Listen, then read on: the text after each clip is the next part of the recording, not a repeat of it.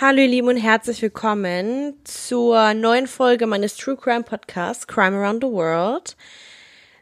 Ja, ich bin euer Host Isabel, aber das wisst ihr ja mittlerweile. Aber ich denke, es ist erstmal an der Zeit, sorry zu sagen, weil es hat wirklich lange gedauert, diese Folge endlich aufzunehmen. Zusammengefasst habe ich schon echt lange und hatte auch schon angefangen, die ähm, Folge aufzunehmen. Das hat mir aber dann überhaupt nicht gefallen und dann musste ich das Ganze ein bisschen verschieben. Ja, also war eine zwei Wochen Pause dazwischen, aber es lohnt sich. Der heutige Fall ist nämlich lange, sehr lange, wahrscheinlich über eine Stunde. Ich warne euch schon mal vor. Ansonsten, ähm, ja, wurde der Fall von ganz, ganz vielen Leuten sich bei mir gewünscht. Also viele von euch werden ihn wahrscheinlich schon kennen. Die Reise geht heute ins Land von Paella und Stierkämpfen nach Spanien. Und ich würde dann auch direkt mit den Fakten über Spanien beginnen. Und zwar, die Spanier veranstalten gerne Lebensmittelschlachten, wenn es denn ja der Tradition dient. Also ist nicht einfach so. Anders sind zum Beispiel Feste wie Tomatina, und Battalla de Vino nicht zu erklären. Während bei der Tomatenschlacht immer Mittwoch der letzten Augustwoche Unmengen des roten Gemüses geworfen werden, bespritzen sich die Teilnehmer der Weinschlacht eine Stunde lang mit Rioja. Außerdem ist Spanien das Land der Kaninchen. In Spanien hoppeln die flauschigen Tierchen nämlich nicht nur durch die Landschaft, sie landen gerne auch mal auf dem Teller. Selbst zum spanischen Nationalgericht Paella gehört traditionell Kaninchenfleisch. Das habe ich jetzt zum Beispiel auch nicht gewusst. Ich dachte, das ist vielleicht mal Chicken drin und äh, natürlich Meeresfrüchte. Ähm, ja, und nicht zuletzt verdankt Spanien seinen Namen auch diesen Tieren. Die Phönizier, die Spanien auf ihren Seefahrten besuchten, wurden durch die Kaninchen an die in Vorderasien heimischen Schliefer erinnert, die auf Phönizisch Schaban heißen. Sie nannten das Land deshalb Ischapan, was die Römer wiederum in Hispania umwandelten. Entschuldigung, ich wurde gerade von meinen Katzen abgelenkt. Außerdem ähm, noch ein kleiner Fakt über Silvester. Statt Feuerwerke setzen die Spanier an Silvester auf eine andere Tradition. Zum Jahreswechsel um Mitternacht schieben sich die Feiernden zu jedem Glockenschlag eine Weintraube in den Mund. Und es soll Glück fürs neue Jahr bringen. So, das waren richtig, finde ich, interessante Fun Facts. Und ich habe euch jetzt schon lange genug warten lassen. Dann gehen wir mal an den neuen Fall. Und zwar ist dies die Geschichte von drei Mädchen, die im November 93 in der spanischen Provinz Alcázar verschwinden.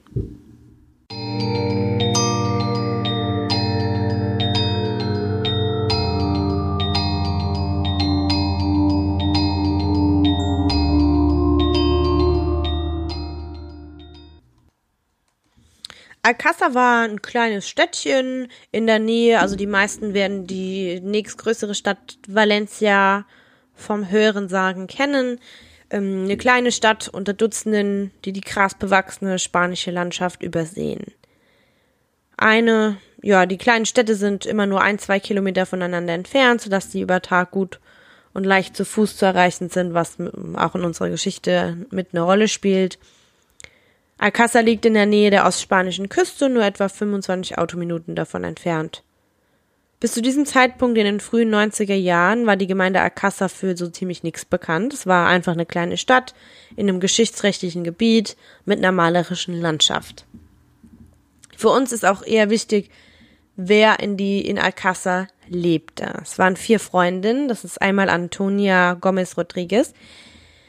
Ich werde von ihr nur als äh, Antonia, ach, Toni berichten, die zu diesem Zeitpunkt der Geschichte 16 Jahre alt war.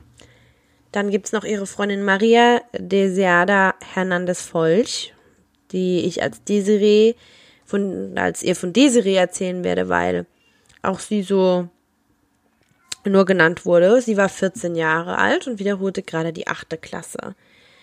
Miriam Garcia Ibora, hm, ja, die war nur wenige Monate nach Desiree geboren, also war auch 14 Jahre alt.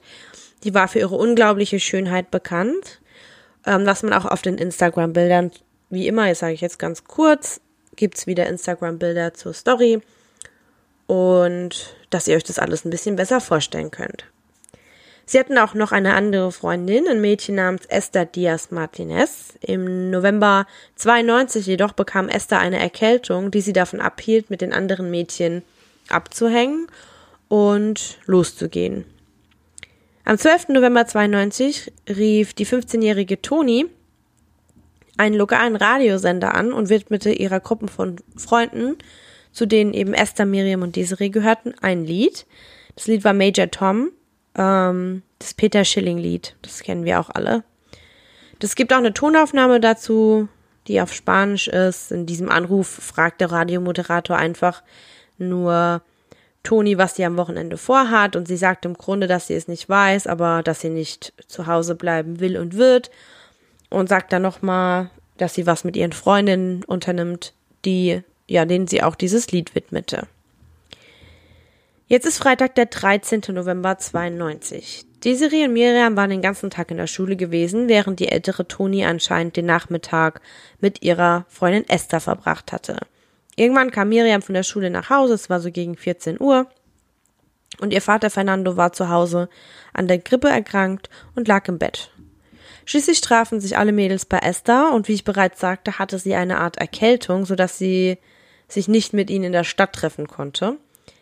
Aber jo, weil es halt Freitagabend war, planten sie, zu einer Party in einer Nachbarstadt zu gehen. Genauer gesagt, in einen Nachtclub namens Color, in dem Klassenkameraden der Mädchen eine Party veranstalteten. Und zwar war das irgendwie so, ja, eine Party für eine Spendenaktion, um Spenden für eine Klassenreise zu sammeln, die am Jahresende hätte stattfinden sollen.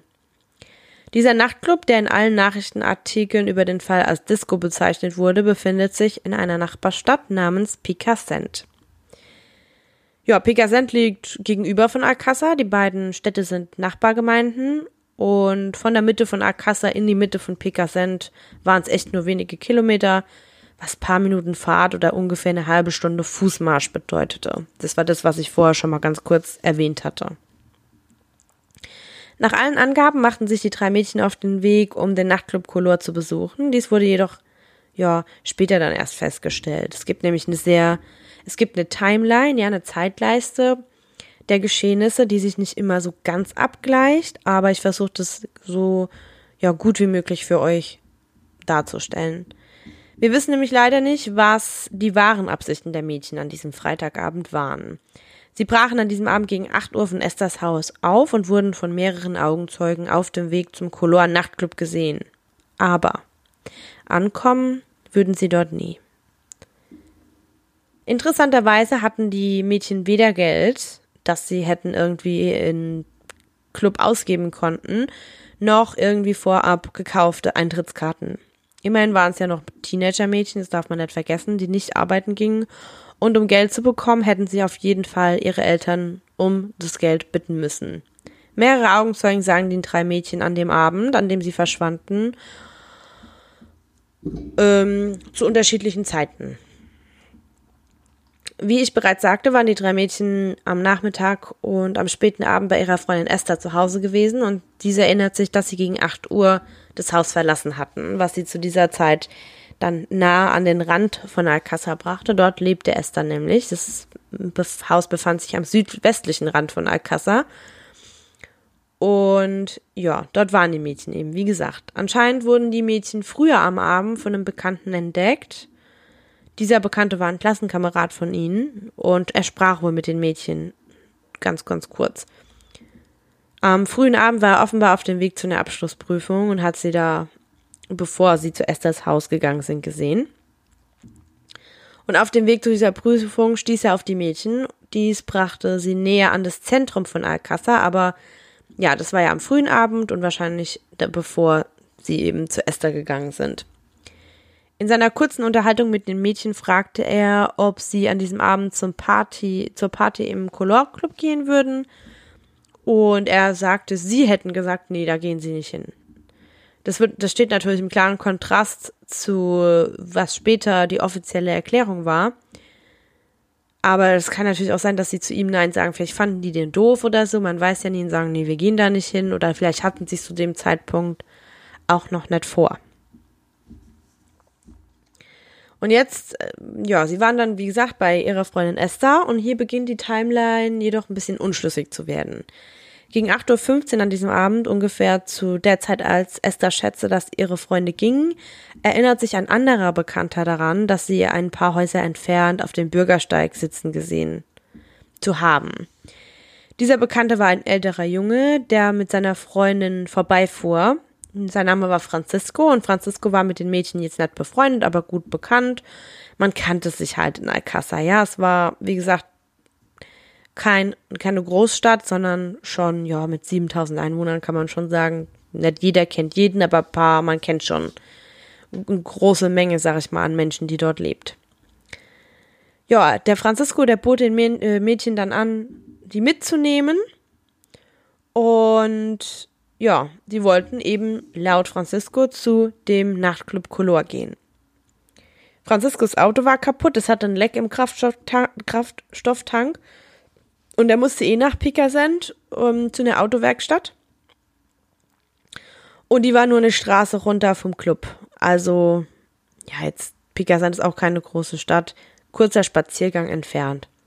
Ein anderer Augenzeuge sah die Mädchen die Hauptstraße von Picassent entlang laufen. Und diese Hauptstraße führt eigentlich auch zum Color Nachtclub. Das jedoch wichtigste Statement, sage ich mal, oder ja, verblüffendste Zeugnis von Augenzeugen stammt aus einer völlig unabhängigen Quelle, die sich nur wenige Tage nach der Meldung der vermissten Mädchen dann bei der Polizei meldete. Und zwar dreht es sich hier um Maria Dolores Badal. Es war eine 63-jährige Frau, die Frau, die die drei Mädchen an ihrem Haus in Picassent vorbeigehen sah. Sie schätzt die Zeit auf ungefähr 8 Uhr abends, was wiederum ja, bisschen verwirrend ist für die Timeline. Maria erinnert sich daran, dass die Mädchen in, ein, in eine kleine, viertürige, weiße Limousine, hat sie es genannt, also in ein Auto steigen sah, obwohl sie echt nur wenige Minuten von ihrem Ziel entfernt waren. Und laut Maria befanden sich bereits einige Männer in diesem weißen Auto. Sie erinnert sich an mindestens drei oder vier Männer, was schon eine erste unbeantwortete Frage aufwirft, wie viele Personen können sich in so ein kleines Auto quetschen. Und nach diesem Zeugnis rasten sieben Menschen in diesem weißen Auto davon, deren Marke und Modell Maria leider nicht erkennen konnte. Als die Mädchen an diesem Abend nicht nach Hause zurückkehrten, machten sich alle Eltern natürlich große Sorgen. Diese Eltern, die durch die Freundschaft der Mädchen und der Kleinstadtnatur von Alcázar miteinander vertraut waren, trafen sich am nächsten Tag. An diesem Abend, am 14. November gegen 21.30 Uhr, gingen die Eltern in die örtliche Polizeistation in Picassent. Sie meldeten die Mädchen als vermisst, aber die ernsthaft durchgeführte Ermittlung würde, wie so oft in unseren Geschichten, erst einige Tage später beginnen. Am Montagmorgen, dem 16. November, waren die drei Mädchen immer noch nicht nach Hause zurückgekehrt. Ihre Eltern wussten gemeinsam, dass dies kein Unfall war. Die Mädchen waren nicht einfach zusammen weggelaufen, besonders wenn man bedenkt, dass sie weder Geld noch Ressourcen hatten, um es sehr weit zu schaffen. Außerdem gab es dazu keinerlei Anzeichen und den Eltern zufolge gab es auch zu Hause gar keine Probleme. Von Anfang an war der Standpunkt, dass die Mädchen entführt worden waren. In der nächsten Woche, als der November zu Ende ging, interviewte die Polizei Freunde und Verwandte der drei Mädchen und hofften auf einen Hinweis, der auf ihren Aufenthaltsort hinweisen könnte. Zu diesem Zeitpunkt sammelte die Polizei fast alle Zeugenaussagen einschließlich des Zeugnisses von Maria Dolores Badal, dass die drei Mädchen mit einer Handvoll Männern in einem weißen Auto weggefahren seien. In dieser Zeit entdeckte die Polizei auch, dass die drei Mädchen es nicht einmal bis zu ihrem Ziel, dem Nachtclub, geschafft hatten. Irgendwo auf der dunklen Straße, die durch Picassent führte, waren die Mädchen spurlos verschwunden. Miriams Vater, Antonio Garcia, wurde das öffentliche Gesicht der Untersuchung. Als fleißiger Vater mit gebrochenem Herzen trat er in jeder Radio- und jeder Fernsehsendung auf, die Werbung für den Fall bringen würde.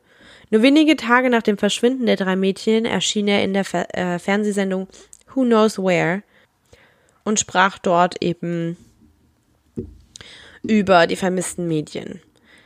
Die Polizei begann, ihre üblichen Tricks anzuwenden und schlug alle lokalen Straftäter auf, die kürzlich aus dem Gefängnis entlassen worden waren. Als dies mit nichts zusammenpasste, erweiterten sie ihre Suche auf die Personen in der Umgebung, Umgebung die über Vorstrafen ähm, verfügten, wieder nichts.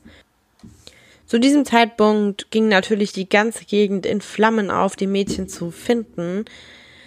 Es ging so weit, dass der spanische, die spanische Regierung, der Präsident mit involviert war. Er setzte sich für die Suche ein. Benachbarte Kontinente wurden schon mit ein, mit eingebunden in die Untersuchung. Interpol wurde eingeschaltet.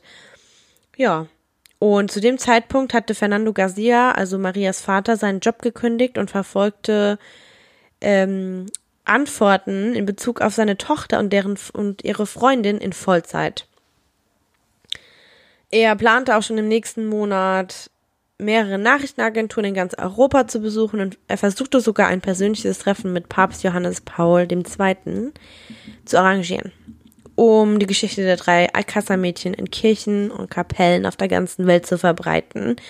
Man weiß das ja so in Spanien, das ist ja so ein bisschen wie in Italien mit der Gläubigkeit, sind sehr, sehr gläubig, ja. Und der Fall würde auch in den nächsten Wochen weiterhin an der Spitze der spanischen Medien stehen. Und natürlich würden in der kurzen Zeit, in der Fernando Garcia außer Land war, um ja, Interviews zu geben, um die Nachricht seiner Tochter und ihrer vermissten Freunde zu verbreiten, etwas anderes passieren. Es ist jetzt Mittwoch, der 27. Januar 93. Wir befinden uns in der Stadt. Die Umgebung der Stadt ist ziemlich langweilig, nur kleine Ansammlungen von Gemeinden, die über dunkle, kurvenreiche Straßen durch die spanische Landschaft alles aneinanderreihen. In La Romana, das ist die benannte Stadt, sieht es aus wie in einer normalen Vorstadt, aber auch von viel Landschaft umgrenzt. Der Horizont besteht aus vielen grasbewachsenen Hügeln und es gibt unendliche Weite. Gabriel Aguino González ist ein pensionierter Bauer, der fast 70 Jahre alt ist und in seiner Pension hat er eine Reihe von Hobbys aufgenommen, von denen eins die Imkerei ist. Gabriel hielt seine Bienenstöcke in der Nähe des Grundstückes des Schwiegervaters eines seiner Kinder. Dieser Schwiegervater, ein Mann namens José Salah, war ungefähr 15 Jahre jünger als Gabriel, aber die beiden verstanden sich sehr gut, haben eine dicke Freundschaft entwickelt und hingen immer gemeinsam ab. Die beiden Männer parkten ihr Auto am Ende einer Straße. Es war ungefähr 10 Uhr morgens, also wollten sie die Sonne etwas aufwärmen lassen, bevor sie sich den Bienenstöcken näherten, die sich in der Nähe der Ruinen eines alten verlassenen Hauses befanden. Da sie etwas Zeit zu überbrücken hatten, beschloss José Salah, sich einen Moment hinzusetzen und eine Zigarette zu rauchen. Der ältere Gabriel wollte seine Beine ein wenig vertreten, also ging er ein bisschen in der Umgebung spazieren. Gabriel lief also etwa 20 Minuten lang durch die Gegend und umrundete die beiden verlassenen Gebäude, die einst Häuser gewesen waren. Und das war auch der Zeitpunkt, an dem ihm etwas Glänzendes ins Auge stieß. Auf einmal schrie Gabriel laut auf und rannte zurück zu seinem Freund José, denn er hatte etwas entdeckt und damit wollte er sich nicht alleine auseinandersetzen. Vorsichtig näherten sich die beiden Männer gemeinsam dem, was den 69-jährigen Mann so verängstigt hatte. Was sie fanden, war eine lose Ansammlung von Zweigen und Sträuchern, die gesammelt und grob über eine Grube geworfen worden waren. Jemand hatte eindeutig ein Loch gegraben und Äste und alles, was sie auf dem Boden finden konnte, verwendet, um dieses, um diese Grube zu verdecken. Okay. José Salah hatte so einen Stock dabei und damit begann er jetzt die Zweige so ein bisschen, ja, zur Seite zu schieben und darin rumzustochern, um, ja, er wollte halt sehen, was sich darunter versteckte. Er fand einen reflektierenden Gegenstand, den Gabriel auch ursprünglich schon aufgefallen war. Es war eine Uhr. Eine ziemlich große Uhr. José entdeckte jedoch auch, dass die Uhr nicht alleine war. Sie wurde immer noch von der Person getragen, die sie auch schon zwei Monate zuvor getragen hatte. Ungefähr zu der Zeit, als drei Teenager-Mädchen aus einer nicht allzu weit entfernten Stadt namens Alcázar verschwunden waren. Was José Salah und Gabriel González an diesem Tag in La Romana entdeckten, würde nicht nur für die Ewigkeit einen Krimi hervorrufen. Es war eine Geschichte, die Spanien bis ins Mark schockierte und die Herangehensweise eines ganzen Landes an ähnliche Fälle für immer verändern würde. Es ist eine Geschichte, die mit Verschwörungstheorien, Gerüchten über Polizei und politische Korruption und endlosen Spekulationen behaftet, behaftet war. Oder noch ist. Von Anfang an war die Aufdeckung der Körper schon so ein bisschen durch Inkompetenz beeinträchtigt. Das sage ich jetzt von Anfang an dazu, weil ich mich schon wieder so darüber aufgeregt habe. Der örtliche Richter ähm, José Luis Bort brauchte mehrere Stunden, um zum Ort der Leichen in La Romana zu gelangen. Er beaufsichtigte nämlich bereits die Ausgrabung einer anderen Leiche in einem benachbarten Gebiet. Als die beiden Imker die, dieses Grab fanden, glaubten sie ursprünglich die Hand eines Mannes zu sehen, sodass niemand in großer Eile war, um zur Sehne zu gelangen. Ich glaube, hätte man gewusst, dass es die Alcassa-Mädchen sind, dann wäre das vielleicht ein bisschen schneller gegangen. Es ist auch erwähnenswert, dass das Innenministerium an, an diesem Tag, dem 27. Januar, beschlossen hatte, das Team zu ersetzen, das für die lokale Taskforce verantwortlich ist, die ursprünglich für die Suche nach den Mädchen verantwortlich gewesen war. Man sagt auch, dass die Ausgrabung der Leichen, die ohne Aufsicht dieser Taskforce stattfanden, wäre so verfuscht gewesen, dass die Untersuchungen für immer verfälscht gewesen waren. Die Leichen der drei Mädchen wurden, also Toni, Desiree und Miriam, wurden in eine große Grube gefunden, von der man feststellen konnte, dass es schon Monate zuvor ausgegraben worden war. Die drei Körper, die sich in verschiedenen Stadien der Zersetzung befanden, wurden übereinander gestapelt, also in dieser Grube lagen die übereinander. Richter Bord, der für die Ausgrabung der Leichen zuständige Richter, erklärte das Unterfangen für geheim. Dies verbot den beiden Imkern, die die Leichen entdeckten, mit den Medien oder sonst jemanden zu sprechen und hinderte jeden daran, sich am Tatort ohne die notwendige Erlaubnis zu nähern.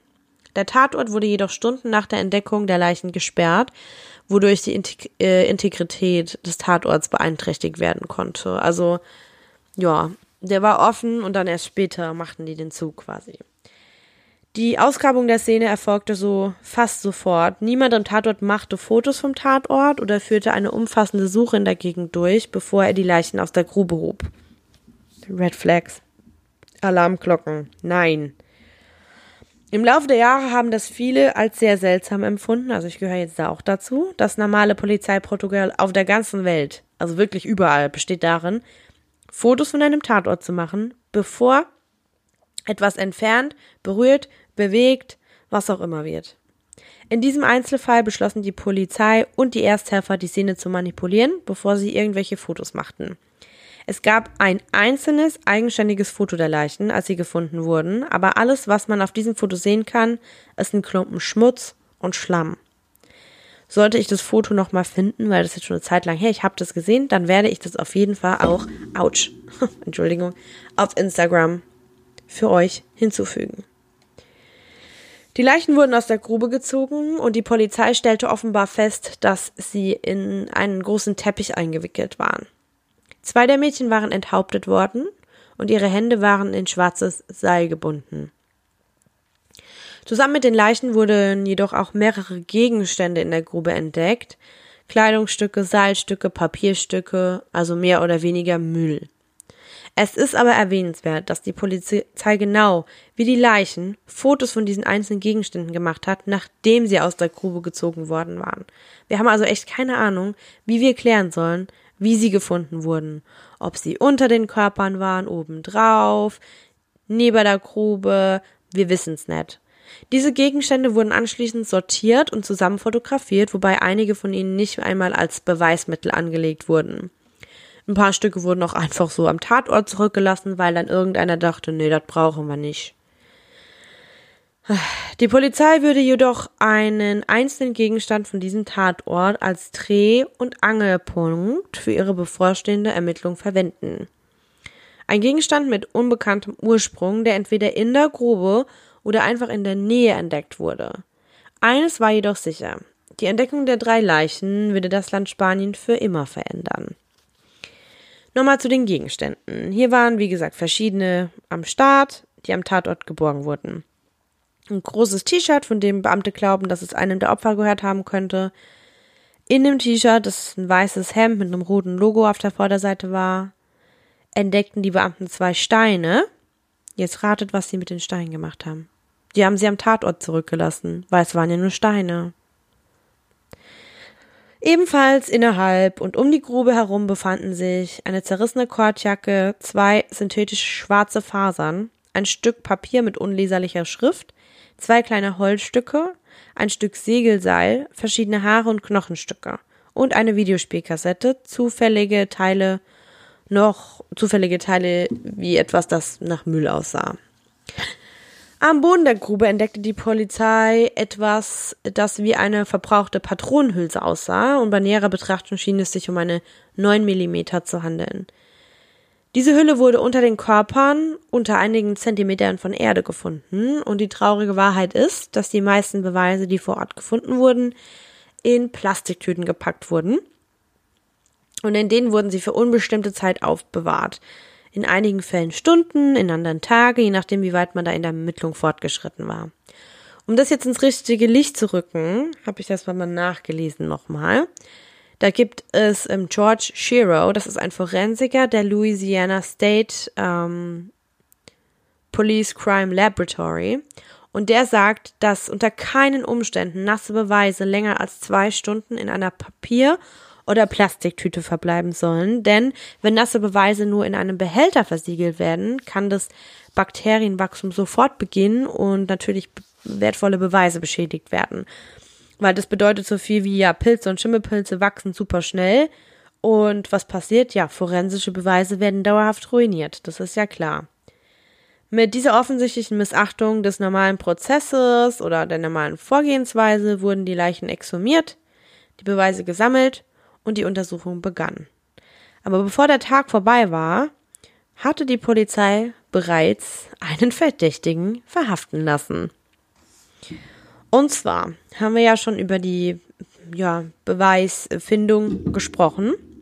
Und wie ich bereits sagte, haben die Ermittler am Tatort mehrere Teile von dem gefunden, was sie erstmal als Müll deklarierten. Unter anderem war da auch ein Zettel dabei. Dieser Zettel war in Stücke gerissen und die haben es an wie ein Puzzle quasi wieder zusammengelegt und stellten fest, dass es sich hier um eine Broschüre aus einem nahegelegenen Krankenhaus handelte. Und zwar war das das Universitätsklinikum von La Fee. Diese Broschüre stellte sich als ambulante Broschüre heraus, die im Jahr zuvor geschrieben worden war und Informationen zeigten, dass das Paket einer Person namens Enrique Angles gehörte, einem in Valencia lebenden Mann, und dass er 92 wegen einer Geschlechtskrankheit behandelt worden war. Mehrere Quellen haben unterschiedliche Krankheiten angegeben, daher werde ich darauf verzichten, eine genaue Geschlechtserkrankung, Geschlechtskrankheit zu benennen, was ja auch eigentlich nicht wichtig ist. Wie auch immer. Enrique Angles, der in den Krankenhausdokumenten genannte Mann, war nicht besonders auf dem Radar der Polizei. Also der hatte keine Vorstrafen, die glaubt noch nicht, dass er irgendwie in so ein Verbrechen verwickelt sein konnte. Aber der hatte einen Bruder, der Enrique, den Antonio, und der hatte super viele Vorstrafen und der hatte einen Freund mit genauso vielen Vorstrafen, der Miguel. Ganz kurz was über Antonio, also Enriques Bruder. Der war schon immer so ein bisschen ne, asozial, hat seine Mutter geschlagen, ihr gedroht, die musste dann eine einstweilige Verfügung zu ihrem eigenen Sohn einreichen. Er missbrauchte Familienmitglieder, hat Dinge gestohlen, Drogenmissbrauch gehört auch dazu. Es ging dann so weit, da hatte der mal ein Mädchen, das hat dem Drogen geklaut und die hat er dann tagelang in, im eigenen Keller im Familienhaus gefesselt und misshandelt. 25 Stunden lang war das. Hatte er sie an eine Säule gekettet, immer wieder geschlagen und wurde dann zu sechs Jahren Haft verurteilt. Jetzt verrate ich euch aber schon mal was. Er würde diese sechs Jahre nicht in Haft verbringen. Das liegt aber nicht daran, dass er auf Bewährung entlassen wurde oder wegen ja, guter Führung frühzeitig entlassen wurde, sondern dass er bereitwillig vom Gefängnispersonal mit einer sechstägigen Beurlaubung freigelassen wurde. Es ist mein Ernst, ich scherze nicht, am 5. März 92, weniger als ein Jahr nach seiner Verurteilung, wurde Antonio ein fast einwöchiger Pass gewährt, um eine Pause vom Gefäng Gefängnisleben zu genießen. Warum auch immer. Also ich finde ja, jetzt ganz kurz, bevor ich am Ende da irgendwas dazu sage und es vergesse, also ich finde nicht, dass irgendjemand, der im Gefängnis sitzt, einen Urlaub davon ähm, haben sollte, frühzeitig entlassen werden sollte, weil alles hat einen Grund. Das ist nur meine Meinung. Man sollte sich an Regeln halten, dann wird man auch nicht eingesperrt. So. Dies wurde auch in den letzten Jahren eingehend geprüft, insbesondere wenn man bedenkt, dass Antonio am 5. März das Gefängnis verlassen hat und einfach nie mehr zurückgekehrt ist. Als dann die sechs Tage nämlich vorbei waren, standen die Gefängnismitarbeiter da, kratzten sich am Kopf, guckten blöd in die Gegend und ja, scheiße, ne? Antonio ist nicht zurück in seine Zelle geschlendert. Hier bin ich für die nächsten fünf Jahre. Und das Schlimmste ist, dass aufgrund der Unfähigkeit eines Menschen erst im September, September, das war März, September, wurde erst ein Haftbefehl Befehl gegen Antonio Ancles erlassen. Und das ist mehr als sechs Monate, nachdem er einfach aus einem halben Jahrzehnt Gefängnis entlassen wurde. Also ich kann jetzt nicht sagen, ob das eine systematische Sache ist, also ja, in spanischen Gefängnisinstitutionen. Aber ich bin doch nicht allein, wenn ich denke, dass das total dumm und lächerlich ist. Also, ciao. Nee. Ihr könnt mir mal eure Meinung mitteilen. Also mich regt's tierisch auf, sowas. Aber gut, ja. Wie auch immer. Es sollte jetzt auch nicht überraschen, dass zwei Monate nach der Unterzeichnung des Haftbefehls für Antonio die Mädchen aus Alcázar verschwunden waren. Das war natürlich jetzt eine perfekte Geschichte für die Polizei, die die Gelegenheit wahrnahm und das Ganze so auf Antonio schiebte. Die führten dann auch so eine Hausrazzia bei den Angles, bei der Angles-Familie durch. Ja, mit einem Durchsuchungsbefehl und konnten den Antonio aber nicht finden. Die standen dann, sag ich mal, vor dem Haus rum. Ich versuche das gerade aus dem FF zu erzählen, die Geschichte. Ähm, und es kamen dann die Brüder Antonio, Maurizio und Ricardo zurück nach Hause. Und die hatten einen Freund, den Miguel, und den nahm die Polizei dann auch gleich fest, weil der eine kriminelle Historie hat. Es war dann kurz vor Mitternacht, als die Polizei endlich Miguel befragte, nachdem zuerst mit den ganzen Familienmitgliedern von Angles gesprochen hatte. Miguel Ricard wurde mit mehreren Männern in Zivil in einen Raum gebracht. Er erzählte ihnen seine grundlegenden Informationen wie sein Namen und die Tatsache, dass er den vergangenen Dezember im Gefängnis verbracht hatte, weil er ein Fahrzeug gestohlen hatte. Miguel erzählte den Ermittlern, dass er einen weißen Opel Corsa gefahren sei, ein Auto, das die Beschreibung des Fahrzeugs, in dem die Mädchen verschwunden waren, lose entsprach. Von diesem Zeitpunkt an stellte die Polizei ihn als Hauptverdächtigen fest und begann, alle anderen Möglichkeiten zu ignorieren. Also es kommt schon ein bisschen so rüber und da wurde auch viel spekuliert darüber, dass halt dadurch, dass das Medieninteresse dieses Falls so riesengroß war, dass die Polizei schon ziemlich unter Druck geraten war. Erstens, weil die Ermittlungen ja schon echt, echt lange gingen, also von dem Zeitpunkt, als die Mädchen vermisst waren, bis sie gefunden wurden. Und dass sie einfach ganz schnell einen Schuldigen haben wollten um, ja, ich sag mal, die Welt bisschen zu beruhigen oder ja, die Menschen nicht so in Aufruhr zu bringen, zufriedenzustellen. Ja, es ist halt doch irgendwie zufriedenstellender, wenn man ja einen Täter hat. Also begannen die Ermittler, Miguel wegen seines Fahrzeugs zu befragen und wollten wissen, ob er jemals es jemanden ausgeliehen hatte. Zuerst zögerte er und sagte nein, gab dann aber zu, dass er es gelegentlich seinem Freund Antonio Angles geliehen hatte. Bevor Miguel im Dezember ins Gefängnis gegangen war, hatte er sein Auto in die Obhut einer Freundin mit dem Spitznamen Loli stehen lassen oder gegeben. Denkt daran, Antonio Angles war seit März 92 ein außer Kontrolle geratener Flüchtling, bevor die Mädchen vermisst wurden. Für die Polizei fühlte sich das auch wieder an wie ein investigativer Checkpot, sage ich mal. Bei diesem ersten Verhör gibt Miguel nicht zu, Antonio Acles in den vergangenen Monaten überhaupt gesehen zu haben. Er sagt, dass die beiden Männer seit über einem Jahrzehnt befreundet waren, aber dass er nicht wusste, wo Antonio war und seit einiger Zeit nichts mehr von ihm gesehen oder gehört hatte. Er gab jedoch zu, dass Antonio ein sehr aggressiver Mann war und möglicherweise schon einige psychische Probleme hatte, die ihn zu einer Gefahr für andere machen könnte. Miguel betonte jedoch die Unschuld von Enrique Ancles und erklärte, dass der jüngere Bruder total harmlos sei, keiner Fliege was zu Leide tun könnte und auch gar nicht weiß, wie diese Broschüre jetzt in die Nähe des Grabes hätte kommen können. Er weigerte sich aber, dasselbe über Antonio zu sagen und gab im Grunde zu, dass der Flüchtling in der Lage sei, dieses Verbrechen zu begehen. Dieses Interview wurde offiziell als freiwillige Erklärung von Miguel Ricard gekennzeichnet, obwohl er im Haus von Angles inhaftiert wurde, war er nicht offiziell verhaftet worden. Also er ist freiwillig bis zu diesem Zeitpunkt mitgegangen. Das würde sich nur wenige Stunden später ändern. Denn am 28. Januar 93 um 5 Uhr morgens wurde Miguel Ricard offiziell verhaftet. Die Polizei sah nämlich einige Unstimmigkeiten in Miguel Ricards freiwilligen Erklärung und nahm dies auch als Beweis für seine Beteiligung an dem Verbrechen. Zunächst glaubten sie, er sei in den vergangenen Monat in den Aufenthaltsort von Antonio Angles eingeweiht worden. Sie kauften ihm nicht ab, dass er ihn seit Monaten nicht mehr gesehen hatte. Sie waren jedoch auch fasziniert von einigen seiner Antworten über seinen Aufenthaltsort in der hm, fraglichen Nacht. Auf die Frage, wo er am 13. November 92 gewesen sei, erklärte Miguel immer wieder, er sei im Gefängnis gewesen.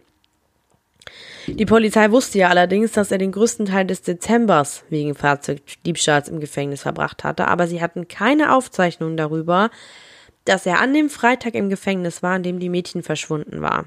Und ein ganz kurzer Anruf bei ähm, im Gefängnis bestätigte natürlich den Verdacht. Die Gefängniswärter konnten keine Aufzeichnung darüber finden, dass Miguel dort war, als die Mädchen verschwunden waren. Zusammen mit dem weißen Opel Corsa, den Miguel fuhr, der die Beschreibung des Fahrzeugs entsprach, nachdem sie suchten, fühlten sie sich wohl genug, ihn weiterzudrängen, um Informationen über Antonio Angles zu erhalten und ihn als Verdächtigen festzuhalten. Gegen 5.40 Uhr morgens wurde Miguel Ricard in einer Zelle ähm, seine Rechte vorgelesen und offiziell als Komplize an den Morden von Miriam, Desiree und Toni angeklagt. Auf, so, auf seinen Verhaftungspapieren erklärte er, dass er nicht aussagen will und keinen Anwalt bräuchte. Beides würde sich innerhalb von den nächsten 24 Stunden ändern und auch änderte sich Miguel Ricards Geschichte um 180 Grad. Ja, zu diesem Zeitpunkt am Tatort, gehen wir nochmal zurück zum Tatort, gab es weder Blut noch Beweise dafür, dass die Mädchen dort getötet worden waren. Während Miguel Ricard am 28. Januar in einer Zelle saß, bereiteten sich sechs Ärzte darauf vor, mit den Autopsien der drei Opfer zu beginnen. Unter der Leitung der Ärzte Fernando Verdu und Francisco Ross fehlten den sechs die Führung des üblichen überwachenden medizinischen Prüfers, der sich in Urlaub befand. Die Leichen wurden in ihrer Entdeckungsreihenfolge untersucht. Der erste Körper, der von Toni Rodriguez, war der erste, der aus der Grube gezogen wurde. Als solcher war sie die erste, die von den Ärzten in Valencia untersucht wurde. Sie war eine der beiden, deren Leiche ohne Kopf gefunden wurde, was die frühen Ermittler zu der Annahme veranlasste, da dies auf Enthauptung zurückzuführen sein könnte. Das hat sich jedoch nie bewährt. Wie die anderen Opfer war Toni mit den Armen hinter dem Rücken gefesselt. Sie war das Opfer gewesen, das die Uhr trug, die die Imker in Romana ursprünglich entdeckt hatten. Die Ärzte stellten fest, dass ihre Körper Anzeichen also ihr Körper Anzeichen von Vergewaltigung aufwies. Ihr Hymen, also Jungfernhäutchen, war jedoch noch intakt. Wenn Vergewaltigung stattgefunden hatte, äh, war es wahrscheinlich anal gewesen. Die Ärzte identifizierten ihre Todesursache schnell als Schusswunden am Schädel. Einige Stunden später untersuchten die Ärzte den zweiten Körper. Dies war der Körper von Desiree Folch. Sie wurde auch mit ihren Armen gefunden, die mit einem schwarzen Seil hinter sich gefesselt waren, und einer ihrer Arme war in einem schrecklich unnatürlichen Winkel gebogen worden. Ihre sterblichen Überreste waren von einem Tier angefressen worden, aber der größte Teil ihrer Kleidung war überraschend intakt. Wie das erste Opfer wurde auch ihr Kopf von ihrem Körper gelöst gefunden. Sie wurde jedoch ohne Socken gefunden, was selbst ihre Familie als sehr seltsam empfand.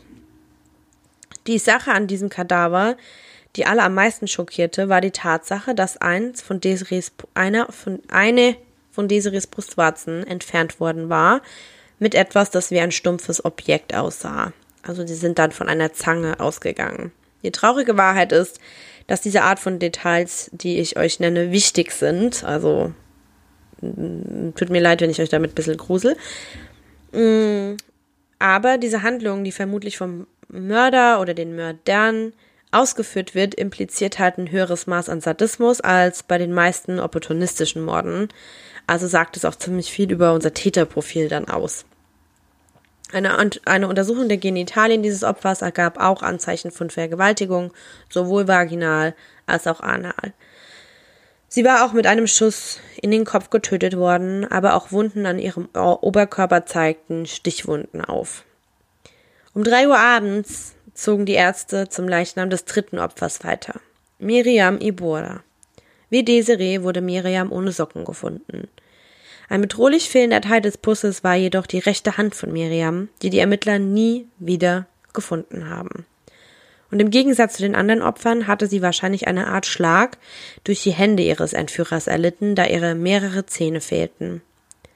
Wie der zweite untersuchte Körper zeigte auch sie Anzeichen verschiedener Vergewaltigungen. Aber schockierenderweise zeigten ihre Genitalien Anzeichen verschiedener Risse, die nach ihrem Tod entstanden waren. Auch dies war das Endergebnis einer kranken, gewalttätigen Person mit sadistischen Hintergründen. Währenddessen gehen wir nochmal zurück zu Miguel Ricard. Den hatte die Polizei ja mal wieder in Gewahrsam. Er ist ja ein ehemaliger Sträfling, also der kennt das Ganze schon. Sein erstes Gespräch mit der Polizei war ja ziemlich erfolglos.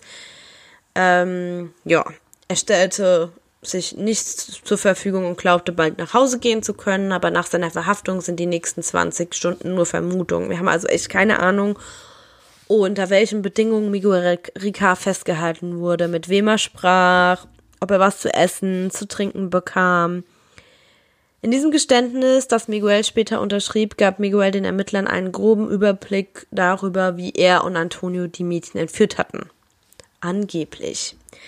Miguels erstes Geständnis, ja, ihr hört richtig, erstes Geständnis, macht euch auf eine Fuckshow bekannt, äh, macht euch auf eine Fuckshow bereit. Mein Gott. Miguels erstes Geständnis beginnt damit, dass er und Antonio die drei Mädchen zu einem nicht näher festgelegten Zeitpunkt mitgenommen hatten und dass die Mädchen aber bereitwillig mitgingen. Anscheinend hatten sie ein anderes Fahrzeug benutzt, einen blauen Seat Ronda, dies steht natürlich jetzt schon wieder im deutlichen Kontrast zu dem Auto der mutmaßlichen Entführer, einem weißen Auto. Wie auch immer, Miguel gibt an, dass Antonio und er die drei Mädchen nach La Romana vertrieben hatten, vertrieben, mitgenommen hatten. Während dieser Fahrt, die wohlgemerkt ungefähr zwei Stunden dauert, haben die Mädchen anscheinend keine wirkliche Besorgnis geäußert oder sich gewehrt, die sind einfach mitgefahren Anscheinend, als sie in einem trostlosen Teil von La Romana ankamen, behauptet Miguels Geständnis, er habe eine sexuelle Interaktion mit der 14-jährigen Desiree gehabt, während Antonio mit den anderen beiden in die Nacht hinauswanderte. Ähm, wohlgemerkt, an diesem Punkt des Geständnisses ist zwischen den Mädchen und den beiden älteren Männern alles einvernehmlich. Die Mädchen sind minderjährig. Ich sag nur, dass dieses Geständnis seltsam ist, weil Miguel nicht über eines der Mädchen spricht, die sich wehren. Er sagt also im Grund, dass er und Desiree Sex hatten, nicht, dass er sie vergewaltigt hat, was ja total im Kontrast zu dem steht, was die Autopsie ergeben hat, ja. Dann gibt Miguel an, dass ungefähr 20 Minuten vergangen sind, bevor er in der Ferne drei Schüsse gehört habe. Zu diesem Zeitpunkt wird alles ziemlich trüb. Er gibt nie wirklich an, was zu diesem Zeitpunkt mit Desiree passiert ist, ob er sie getötet hat oder Antonio aus der Ferne zurückgekommen ist, um sie zu töten und dann, als die drei Mädchen jetzt tot waren, fuhren die beiden Männer offenbar zu einem Haus in der Nähe, um einen Teppich zu holen, mit dem sie die drei Mädchen in eine frisch gegrabene Grube wickelten. Ja, und anscheinend haben sie es geschafft, die Grube mitten im Winter und ohne Schaufel in der Dunkelheit der Nacht zu graben.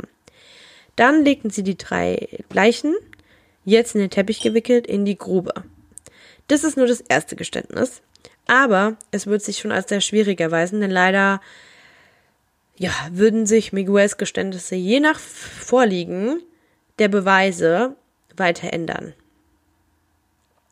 Und er würde später behaupten, dass dieses Geständnis als das 24 Stunden nach seiner ersten Inhaftierung abgelegt wurde und seiner ursprünglichen Aussage völlig widerspricht, durch Folter und Missbrauch durch die spanische Polizei erzwungen wurde. Das wissen wir jetzt nicht. Wir waren nicht dabei. Das sind alles nur Spekulationen. Also lasse ich das einfach mal so stehen. Also, der Hauptverdächtige ist Antonio Angles. Miguels Geständnis, wie gesagt, würde sich ändern. Er ist aber der Komplize mit Täter sonst irgendwas. Die Spur wird jetzt unglaublich kompliziert, als die Polizei feststellt, dass sie an dem Tag, an dem sie zu dem Angles-Haus gingen, ihn fast festgenommen hatten. Also, die Dinge würden nun einen interessanten Punkt erreichen, als die Polizei aufgrund von Gerüchten über die Familie Angles zu spekulieren begann, dass Antonio im Haus der Familie gewesen war, als sie dorthin ging, um seinen Bruder Enrique und Miguel zu verhaften. Hier wird die Geschichte unglaublich, denn dann begann sie zu spekulieren, dass Antonio, von dem sie annahm, dass er an einem Schlafzimmer im vierten Stock des Gebäudes wohnte, aus diesem Fenster gesprungen war, als die Polizei ankam, um seine Familie zu befragen. Als ob das nicht schon genug wäre, aus einem über sechs Meter hohen Fenster zu springen, was wahrscheinlich zu einer schweren Verletzung geführt hatte, war er dann wieder auf der Flucht.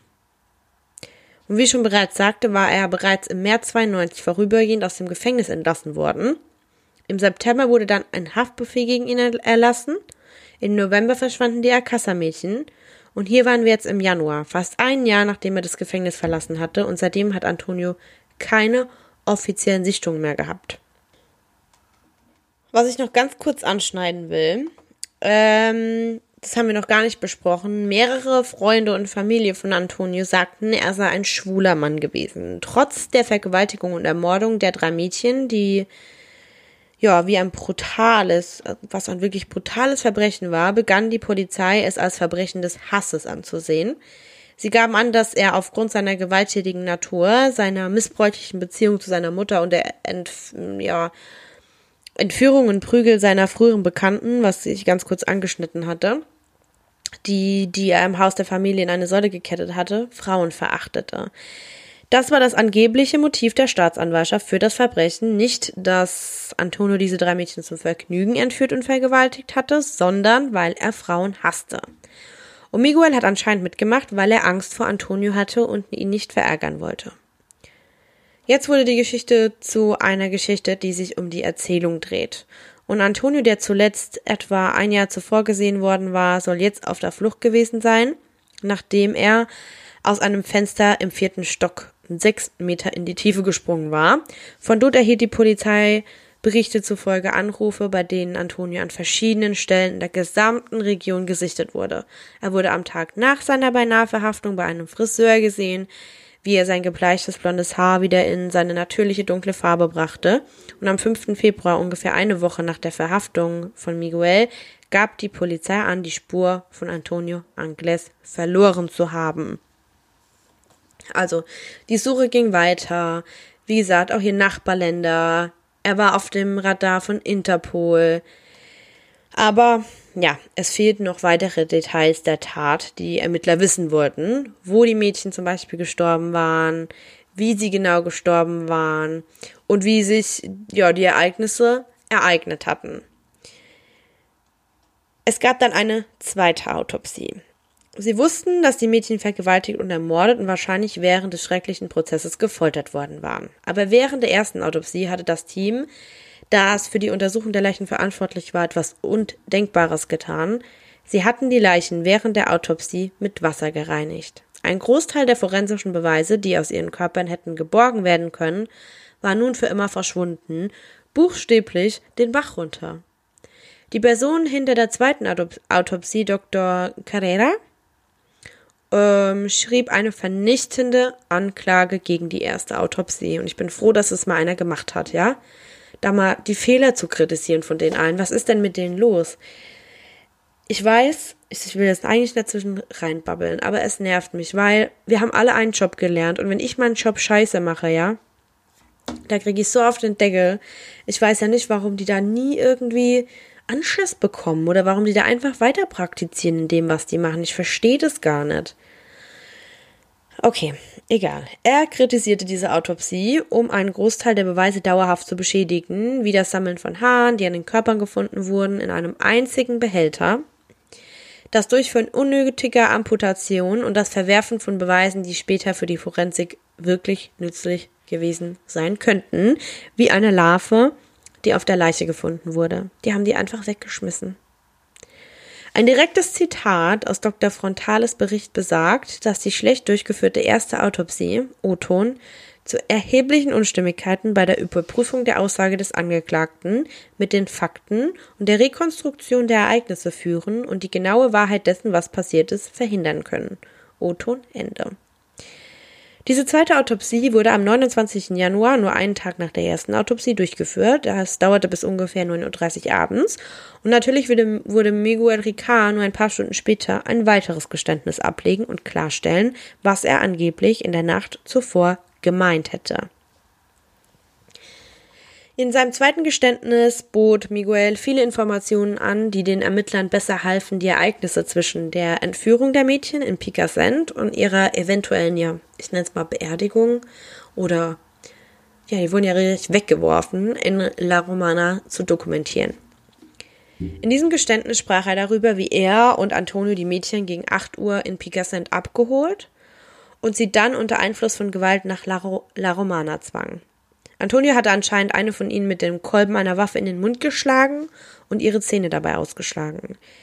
Dies widerspricht natürlich völlig der Geschichte, die er in der Nacht zuvor erzählt hatte, als er behauptete, ihre Reise in die Berge sei friedlich verlaufen, passt aber mega zu dem, was die Polizei aus der Autopsie gelernt hatte. Eines der Mädchen, wir erinnern uns nämlich, hatte mehrere ausgebrochene Zähne. Miguels zweites Geständnis besagt auch, dass sie an einen unbestimmten Ort gefahren waren, um die Mädchen zu vergewaltigen und zu foltern. Denkt noch daran. Die Mädchen waren in La Romana begraben worden, aber sie waren anderswo getötet worden. Die Polizei hat immer noch keine Ahnung wo. Da fehlen Miguels Geständnis bemerkenswerterweise diese Informationen und anscheinend hat er, also hat ihn die Polizei nicht dazu gedrängt. Obwohl irgendwie der Ort für die Ermittlung ja von einer großen Bedeutung war. Man hätte ja auch am Ort des Tötungsaktes, sage ich mal, noch Beweise dann finden können. Blut zum Beispiel, ja, weil man hat ja, wie gesagt, an dem Ort, dem Fundort, nichts gefunden. Und wenn eine Schusswunde irgendwo ist, dann sollte da ja auch Blut sein. Naja, in diesem Geständnis hatten sich viele kleine Details aus dem ersten Geständnis geändert. Sie fuhren kein blaues Fahrzeug mehr, sondern einen weißen Opel. Anstatt auf wundersame Weise eine Grube zu finden, in der die Mädchen begraben werden konnten, brachten sie eine Hacke und einen Rechen mit, um sie zu graben. Solche Dinge stehen, wenn man wirklich darüber nachdenkt, völlig im Widerspruch zu dem, was Miguel 24 Stunden zuvor gesagt hatte. Dies würde weiterhin in Miguels verschiedenen Geständnissen geschehen. Er änderte ständig die Details, um sie an die Polizei anzupassen und vieles davon hing von den Autopsien ab. Ja, und zu dem Zeitpunkt im Jahr 93 wurden DNA-Tests halt noch nicht so häufig eingesetzt wie heute. Während der zweiten Autopsie identifizierten die Forensiker, also das Forensikteam, 15 einzelne Haare an den Körpern der drei Mädchen. Fast alle hatten die Konsistenz von Schamhaar und wurden an oder um die Körper der drei Opfer gefunden. Die Polizei musste warten, bis die Tests beginnen, da die forensischen Tests in den nächsten Jahren erst einen großen Sprung nach vorne machen würden. Aber natürlich würden die 15 Haare später noch ins Spiel kommen. Ich sollte vielleicht auch noch erwähnen, dass die Videos dieser ersten beiden Autopsie irgendwann entweder verloren gegangen sind oder gelöscht wurden. Leute, Leute, haltet mich zurück, bevor ich dahin fahre und ausraste. Dies war ein weiterer großer Fehler, dem sich das Ermittlungsteam stellen musste, aber man musste sich echt fragen, wie ein Team so viele Fehler machen und es dennoch schaffen kann, seinen Hauptverdächtigen nur wenige Stunden nach der Entdeckung der Leichen festzunehmen. Das ist ja auch schon bemerkenswert, ne? Ja, also während Miguel seine Geständnisse fortsetzte und sich in einer Gefängniszelle befand, wurde der Hauptverdächtige, hinter dem die Polizei her war, Antonio Angles, im nächsten Monat mehrfach gesichtet. Die Polizei konnte ihn aber nicht finden. Er hinterließ Spuren, Spuren, sag ich mal, wie so Brotkrümeln, ja, die du einer Taube dahin schmeißt. Ja, genau. Dann war er in, einer, in einem Schuppen in der Nähe eines Hauses. Dann wurde mal gemunkelt, dass die Mädchen dort getötet und gefoltert worden waren. Aber es gab keinerlei Beweise vor Ort dafür. Ähm, da war dann so ein Mann, der hat den verpfiffen. Aber wie gesagt, als er dann kam, war er schon wieder auf der Flucht, also als die Polizei dort ankam. Und dieses Frachtschiff fuhr Richtung Dublin. Das wurde City of Plymouth genannt. Und da hatte er sich eingeschlichen. Und in den nächsten ein oder zwei Wochen, so glaubte die Polizei, gab Antonio vor, ein portugiesischer blinder Passagier zu sein, der im Maschinenraum eben auf dem besagten Schiff lebte. Die Besatzung hatte ihn entdeckt, als sie sich Irland näherten. Einige Berichte behaupteten, Antonio sei dann vom Schiff ins Meer gesprungen, während andere behaupten, die Besatzung des Schiffes habe ihn mit einer Schwimmweste ins Meer geworfen. Da keines davon überprüft wurde, lasse ich euch jetzt euch entscheiden, was eine be bessere Geschichte ausmacht. Aber so oder so befand sich Antonio im Wasser vor der Küste Irlands, wo er zuletzt auch von Augenzeugen gesehen wurde. Die Besatzung behauptet, keine Kenntnisse von seiner Anwesenheit an Bord des Schiffes gehabt zu haben und wie gesagt entdeckt ihn erst Tage nachdem sie die Segel gesetzt hatten. Die hatten keine Ahnung, dass er an Bord war und die Besatzung gab bekannt, ihm auch nett bei der Flucht irgendwie geholfen zu haben und nichts von seiner, ja, Existenz wussten. Die wussten nicht mal, dass er irgendwie ein Krimineller war oder polizeilich gesucht wurde. Ja.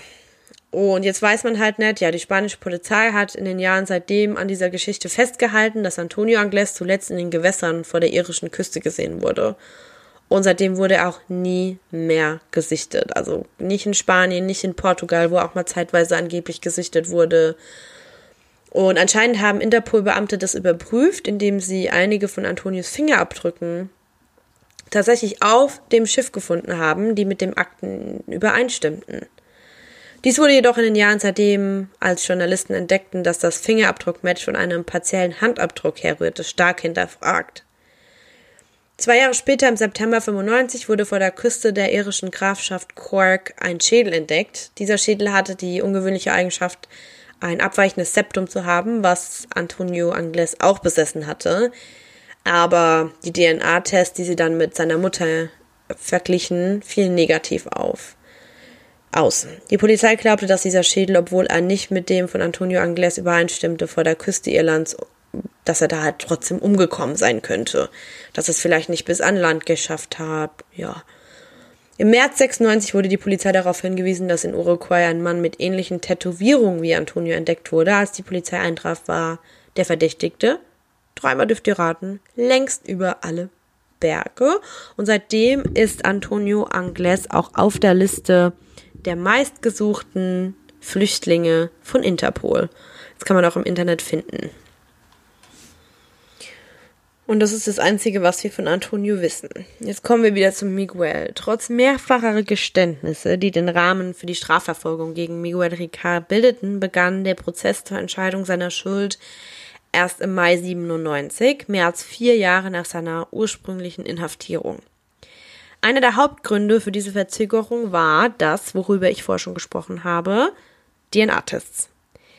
Die immer wieder Weiterentwicklung der Technologie ermöglichte es jetzt dem Forensikteam nämlich, immer mehr Beweise zu testen, einschließlich der auf den Körpern, ich habe euch versprochen, ich komme darauf zurück, entdeckten Haarfollikeln und des Teppichs, mit dem die Mädchen begraben worden waren. Wir erinnern uns an die 15 Haare, die bei den Mädchen gefunden worden waren, und zwar die mit der Konsistenz von Schamhaar. Diese wurden mit der DNA von Miguel Ricard und Antonio Angles verglichen und keines der Haare passte zu einem beiden der Männer. Nicht ein einziges. Zwölf der Haare waren definitiv nicht übereinstimmend, während drei der verbleibenden Haare aufgrund von Schäden oder Kontamination, Surprise, nicht getestet werden konnten. Wie auch immer, man sollte ja jetzt denken, dass dies die Anklage bei den Bemühungen, Miguel, Ricard zu verurteilen, sicherlich zurückwerfen würde. Ne? Falsch. Sie setzten den Prozess fort, obwohl sie immer noch keine Mordwaffe, keinen Tatort oder keinen einzigen forensischen Beweis hatten, die ihren einzigen Verdächtigen mit dem Angriff in Verbindung brachten. Sein Prozess begann im Mai 97, aber etwas anderes passierte noch zuvor. Am Freitag, dem 9. Mai 97, wir sind jetzt schon im Jahr 97, bat Fernando Garcia, der Vater eines der Opfer, also Miriams Vater, und von dem haben wir schon mal vorher gehört, der ernannte Sprecher der Familien sozusagen, um Verzögerung des Beginn des Prozesses. Dies geschah nur wenige Tage vor Beginn des Prozesses, aber Fernando bat das Gericht, den Prozess zu verschieben, damit einfach mehrere weitere DNA-Tests beginnen können. Zu diesem Zeitpunkt hatte sich Fernando mit dem bekannten Kriminologen Juan Ignacio Blanco zusammengetan. Der war nämlich auch True Crime Autor. Und die sind dann rumgereist zu Talkshows. Und Juan Ignacio Blanco hatte begonnen, den Fall der Alcázar-Mädchen als Teil, seiner Arbeit zu untersuchen. Ja. Fernando hatte jetzt ja seinen Job aufgegeben, das wissen wir ja, nachdem die Mädchen verschwunden waren. Jetzt vier Jahre später war er in dem Fall noch so krass verankert. Seine Frau, Miriams Mutter, Mathilde, bemerkte, dass Fernando mehr Nächte in Hotels verbrachte als zu Hause und die Ehe völlig auf der Strecke bleibt, was ja auch irgendwie ja normal ist, sage ich mal, wenn einem sowas passiert ist. Aber er hat sich auf jeden Fall verändert. Er war besessen und ja, Miriams Mutter kämpfte zu dem Zeitpunkt seit einigen Jahren gegen Leberkrebs. Und sie war sogar auf der Liste der Organspender, entschied sich aber 97 ihren Namen von der Liste zu streichen, weil sie wünschte, die Leber würde an jemanden gehen, der leben wollte. Trotz alledem gab Fernando seinen Kampf für die Wahrheit nicht auf. Er hatte den Fall schon seit Jahren vorangetrieben und da der Prozess so nah war, wollte er sicherstellen, dass es keine Fehler oder Fehleinschätzungen gab. Er glaubte, dass die alleinige Verfolgung von Miguel Ricard wegen des Verbrechens sowohl ein Fehler als auch eine Fehleinschätzung war das passte ihm alles gar nicht so in den Kram. Ist ja auch verständlich. Der Fernando hatte auch von der Polizei es tatsächlich geschafft, die Akten zu dem Prozess zu erhalten. Was er dort äh, las, ja, das hat ihm gar nicht gepasst, natürlich. Er hat da auch mit dem Juan Ignacio Blanco zusammen geguckt. Die konnten das alles gar nicht glauben, dass es da immer noch keinen Tatort gab und so weiter. Und in den Monaten zwischen Januar und Juli 97 traten die beiden zusammen in verschiedenen Fernseh- und Radioprogrammen auf. Die zwei sprachen frei über ihre Vorstellung über den Fall, dass Miguel schuldig sein könnte, aber er und Antonio Angles handelten definitiv nicht alleine. Sie sprachen viel über Korruption und dass es höhere Regierungsmitglieder gab, vielleicht sogar gewählte Beamte oder Angehörige der Strafverfolgungsbehörde, die mitbeteiligt waren oder versuchten etwas zu verschleiern. Also das sagt er immer wieder, ja, das Thema Korruption, er sagt, die Politiker sind beteiligt, er, er nannte Namen, ja, wie gesagt, Politiker, geschätzte Mitglieder der Gemeinschaft, ähm, die seit Jahren auch von ihm von Gerüchten über Fehlverhalten verfolgt wurden. Fernando beschuldigte sogar das Team, das die Exhumierung der Leichen durchgeführt hatte, unfähig zu sein. Ich meine, I agree. Insbesondere vier Mitglieder der spanischen Polizei.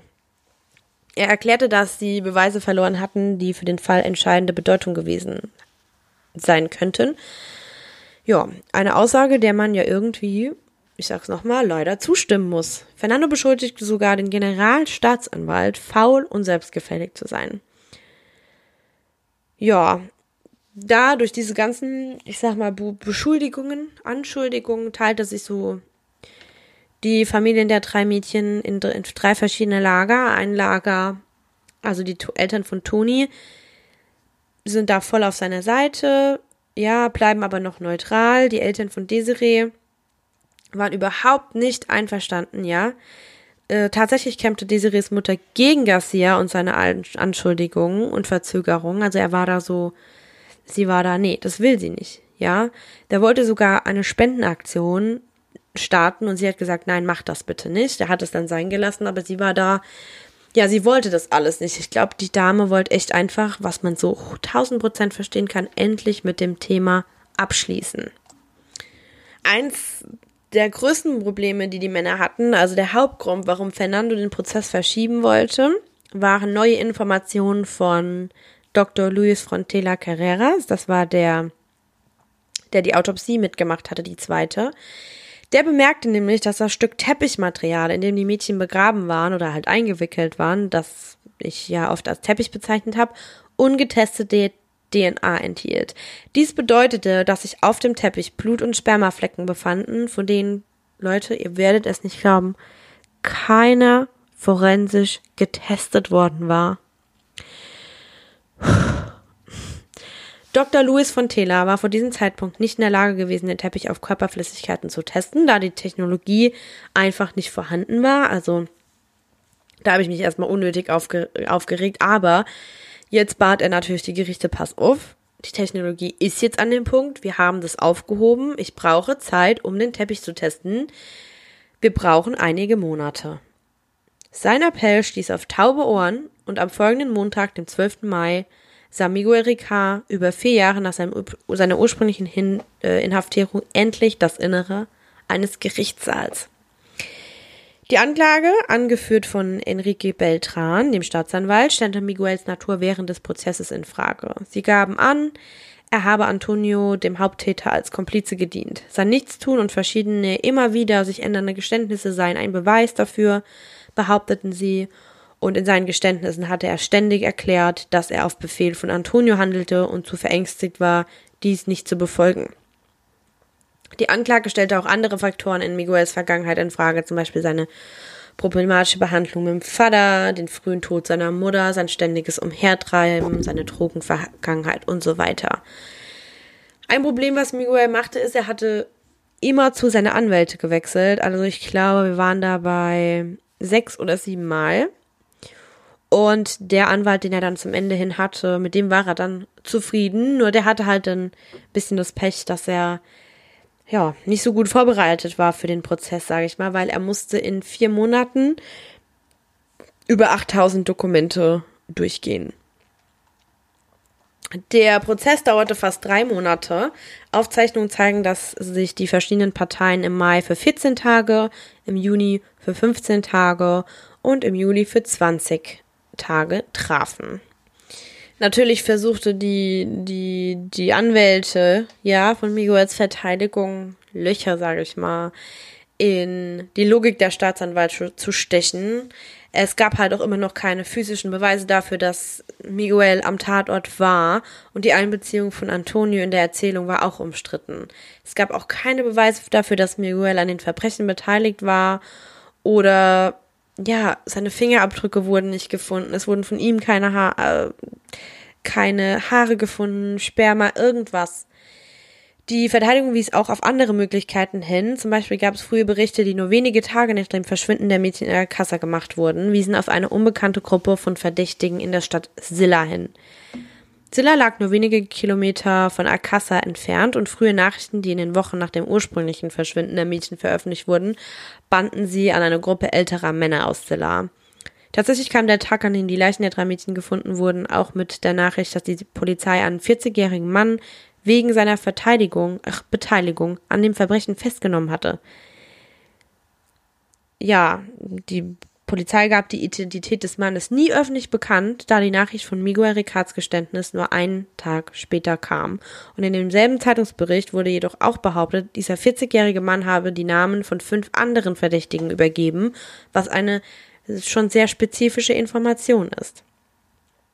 Die Verteidigung wies auch darauf hin, dass der einzige Beweis, der Miguel und Antonio ursprünglich mit dem Verbrechen in Verbindung brachten, eine Broschüre aus diesem Krankenhaus war.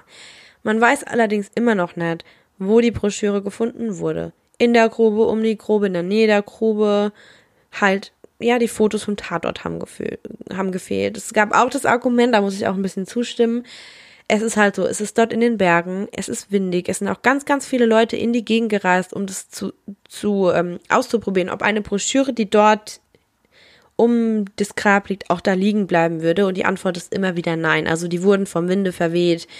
Und deshalb kann es sein, dass das auch einfach angeweht wurde. Aber trotzdem ist diese Broschüre der Haupt, das Haupt, äh, wie soll ich sagen, der Hauptpunkt, warum Miguel im Gefängnis sitzt. Stück Broschüre, auf dem nicht mal sein Name, sondern der Name des Bruders seines Freundes stand. Das muss man sich eigentlich auch mal vorstellen, ne? Es gab aber noch was, das haben wir noch gar nicht besprochen. Das habe ich mir für jetzt ähm, aufgehoben. Und zwar gab es ein, Vor ein Autopsievideo, das nicht offiziell im Gericht ähm, präsentiert wurde, sondern hinter verschlossenen, verschlossenen Türen. Das Video der ersten Autopsie wurde auf Drängen von Dr. Luis Frontela Carreras, dem forensischen Experten, ohne Ton präsentiert. Das Video dieser Autopsie war ebenfalls auf ungefähr 20 Minuten verkürzt worden. Dies war wohlgemerkt ein mehrstündiges Verfahren an den drei Opfern und nur 20 Minuten wurden als Beweismaterial quasi vorgelegt. Dies war die verfuschte Autopsie, die Beweise falsch gehandhabt und schlecht durchgeführt worden war. Dann wurde das Video der zweiten Autopsie präsentiert, das genauso beschädigt zu sein schien wie das Video der ersten. Dies geschah, obwohl die Autopsie professionell durchgeführt wurde. Berichte tauchten auf, dass ein Großteil des Videos schnell vorgespult wurde und einige Teile Wiederholungen der ersten Autopsie zu sein schien. Also ein richtiges Chaos. Also auch hier wieder irgendwie wurde hier an den Videos rumhantiert und irgendwas wurde verändert. Das ist ja auch nicht normal. Davon abgesehen sind viele dieser Infos aus zweiter Hand und werden von denen weitergegeben, die sich hinter diesen verschlossenen Türen befanden, um die Videos mitzuerleben. Es ist jedoch seltsam, dass mehrere Stunden der Autopsie nicht aufgezeichnet und oder nicht als Beweismaterial vorgelegt wurden. Immerhin machten die Autopsien fast alle physischen Beweise aus. Ja, ohne sie hatte die Staatsanwalt wenig zu tun, bis hin zu gar nichts. Ja, dann wurde Miguels Geständnis ins Rampenlicht gerückt, um den Fall der Staatsanwaltschaft, Staatsanwaltschaft zu festigen. Enrique Beltran brachte Miguels verschiedene Geständnisse ein und benutzte sie, um zu beleuchten, wie unzuverlässig er war. Seine Aussagen hatten sich weiter geändert und Miguel schien in jeder Situation was Neues hinzuzufügen. Äh, hinzuzufügen. Miguel erklärte aber offen, dass die Geständnisse erzwungen wurden und dass die Polizei ihn und seine Tochter bedroht hatten, aber das schien wenig Einfluss auf die Entscheidung des Richters zu haben. Der Prozess endete am 30. Juli 97. Die Öffentlichkeit wartete mit angehaltenem Atem und Miguel Ricards Schicksal zu hören. 36 Tage später, am 5. September 97, verhängte Magistrat Mariano Tomás Benitez eine Strafe von 170 Jahren für Miguel Ricard, nachdem seine Schuld durch die Staatsanwaltschaft bewiesen worden war.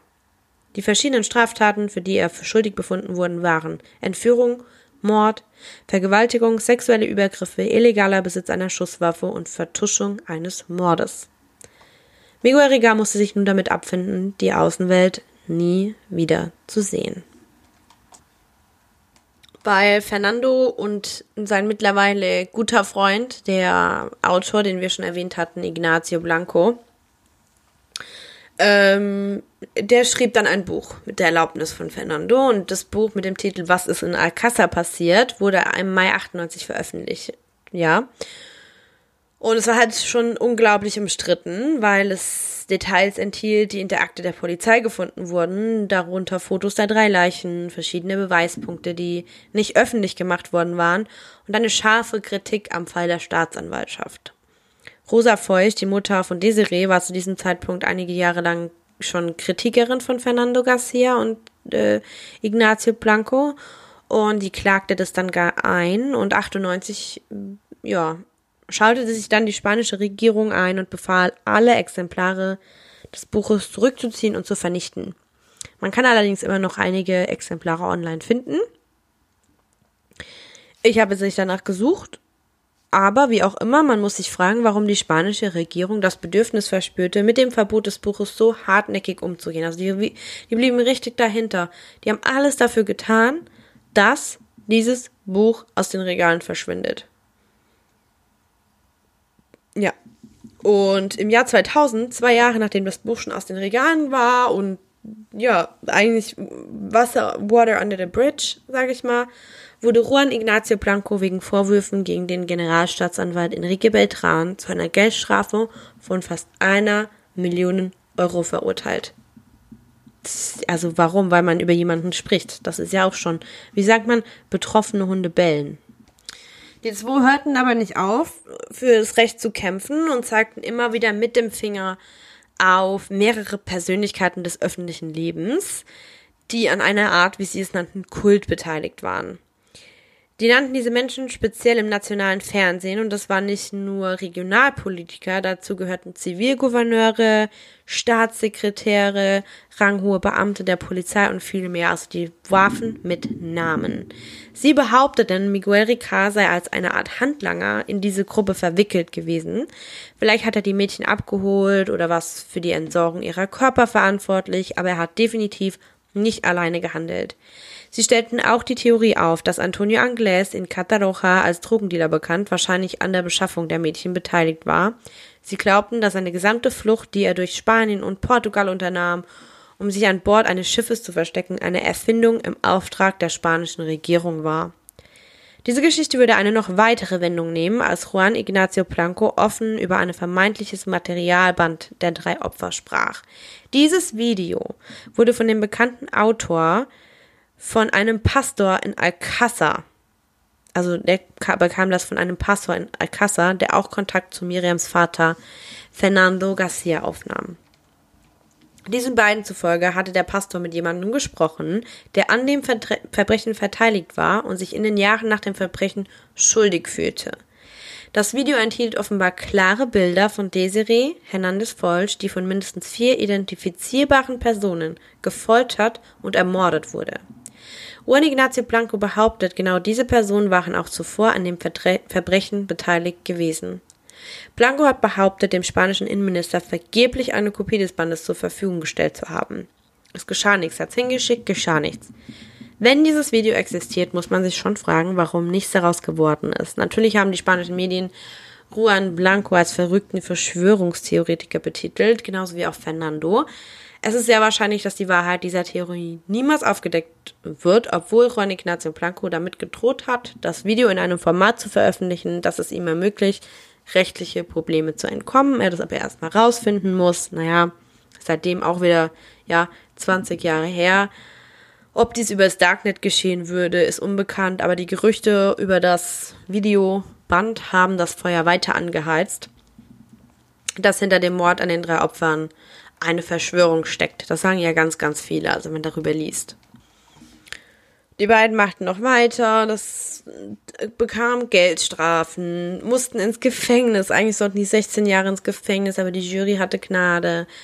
Die, als sie aus dem Gefängnis draußen waren, es ging immer weiter. Die haben einfach nicht, ja, locker gelassen. Und die Geschichte ist hier auch noch nicht vorbei. Bevor ich euch aber erzähle, wie Miguel Ricard, Achtung, ein freier Mann wurde, muss ich mir einen Moment Zeit nehmen, um die Parot-Doktrin kurz zu erklären. Und zwar Spanien Teil der Europäischen Union und die verschiedene Gesetze und Regeln zu Haftstrafen hat. Grundsätzlich betrug die längste Zeit, die ein spanischer Gefangener jahrzehntelang im Gefängnis verbringen konnte, 30 Jahre. In den 90er Jahren nach der Verurteilung eines Terroristen namens Henry Parot behält sich Spanien das Recht vor, dass Gewalttäter ihre gesamte Haftstrafe im Gefängnis verbringen. Für Miguel Ricard bedeutete dies, dass er den Rest seines Lebens im Gefängnis verbringen würde. Im Jahr 2013 brachte ein spanischer Gefangener diesen Fall vor die europäischen Gerichte, die gegen Spanien entschieden hatten. Grundsätzlich erklärten sie, dass es grausam und ungewöhnlich sei, einen Gefangenen länger als 30 Jahre körperlich festzuhalten, ohne dass ein Ende eines Urteils absehbar wäre, könnten Gefangene nicht nur untereinander, sondern auch gegenüber dem für ihr Wohlergehen verantwortlichen Personal widerspenstig, gewalttätig und grausam werden, quasi weil die durchdrehen, ja? Dies bedeutete, dass Spanien im Oktober 2013 ein echtes Problem hatten. Hunderte von Gefangenen mussten nicht nur sofort freigelassen werden, sondern die mussten auch einen Plan ausarbeiten, um ihre Freilassung langsam und sicher zu gewährleisten. Miguel Ricard war einer dieser Gefangenen, die freigelassen werden sollten. Er war seit über 20 Jahren im Gefängnis, nachdem er im Januar 92 zum ersten Mal inhaftiert worden war. Uh, und sah aus wie ein ganz, ganz anderer Mensch. Klar, sein ähm, ehemals jugendliches Aussehen mit gemeißeltem Kiefer und vollem Haar machte Platz für einen kräftigen, kahlen und bärtigen Mann. Miguel Ricard trat zum ersten Mal seit fast 21 Jahren wieder in die Freiheit und wurde am 29. November 2013 ein freier Mann. Er trug eine weiße Jacke mit einer äh, Sturmhaube, die seinen Gesichtsausdruck verdeckte und wurde außerhalb des Gefängnisses begrüßt. Nicht von Freunden oder Familie, aber von einer Legion von Journalisten, die die ersten Worte aus seinem Mund wollten. Er weigerte sich zu sprechen und ging stattdessen zu einem nahegelegenen Bahnhof. Mit einem Teil der Einnahmen, die er im Gefängnis erzielt hatte, ungefähr 2000 Euro, nahm er einen Zug zu einer nahegelegenen Stadt und stieg vor seinem Ziel aus. Von dort stieg er in ein Auto, in dem zwei Unbekannte auf ihn warteten und machte sich auf den Weg nach Madrid. Miguel nahm am Tag nach seiner Freilassung einen einzigen, ein einziges Telefoninterview mit einem Nachrichtensender auf, in dem er erklärte, er sei unschuldig an den Verbrechen, für die er verurteilt wurde. Er verurteilte die Verbrechen gegen die drei Opfer im Teenageralter als Empörung und beschuldigte die Staatsanwaltschaft, ihn ungerecht verurteilt zu haben. Miguel wurde bei seiner Freilassung nicht herzlich aufgenommen. Er hatte aber Schwierigkeiten, durchzukommen. Immerhin hat er die Hälfte seines Lebens hinter Gittern verbracht und galt nun als einer am meisten gehassten Männer in Spanien. Die Leute wandten sich ihn, die Leute wandten ihn von ihren Einrichtungen ab und er sah sich jedes Mal, wenn er erkannt wurde, Spott und Beleidigungen ausgesetzt. Seit seiner Entlassung aus dem Gefängnis sind jetzt fast sieben Jahre vergangen und niemand hat eine Vorstellung davon, wo sich Miguel Rica befindet. Gerüchten zufolge hatte er im Gefängnis Religion gefunden und sein Leben der Arbeit in einem französischen Kloster gewidmet, in dem das Gericht oben Gott vorbehalten ist. Die Morde an Tony Gomez Rodriguez, Desiree Hernandez Feusch und Miriam Garcia Iborra gelten technisch als, als gelöst.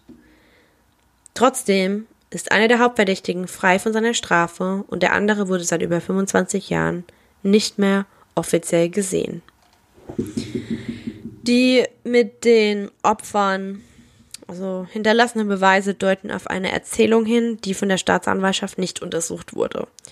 Wie ich bereits erwähnt habe, wurden bei den drei Körpern 15 Haare gefunden. Den A-Tests verglichen diese Haare mit Miguel Ricard und Antonio Angles, aber zwölf Haare kamen als negativ für Übereinstimmung zurück. Die anderen drei waren, wie ich schon gesagt habe, beschädigt.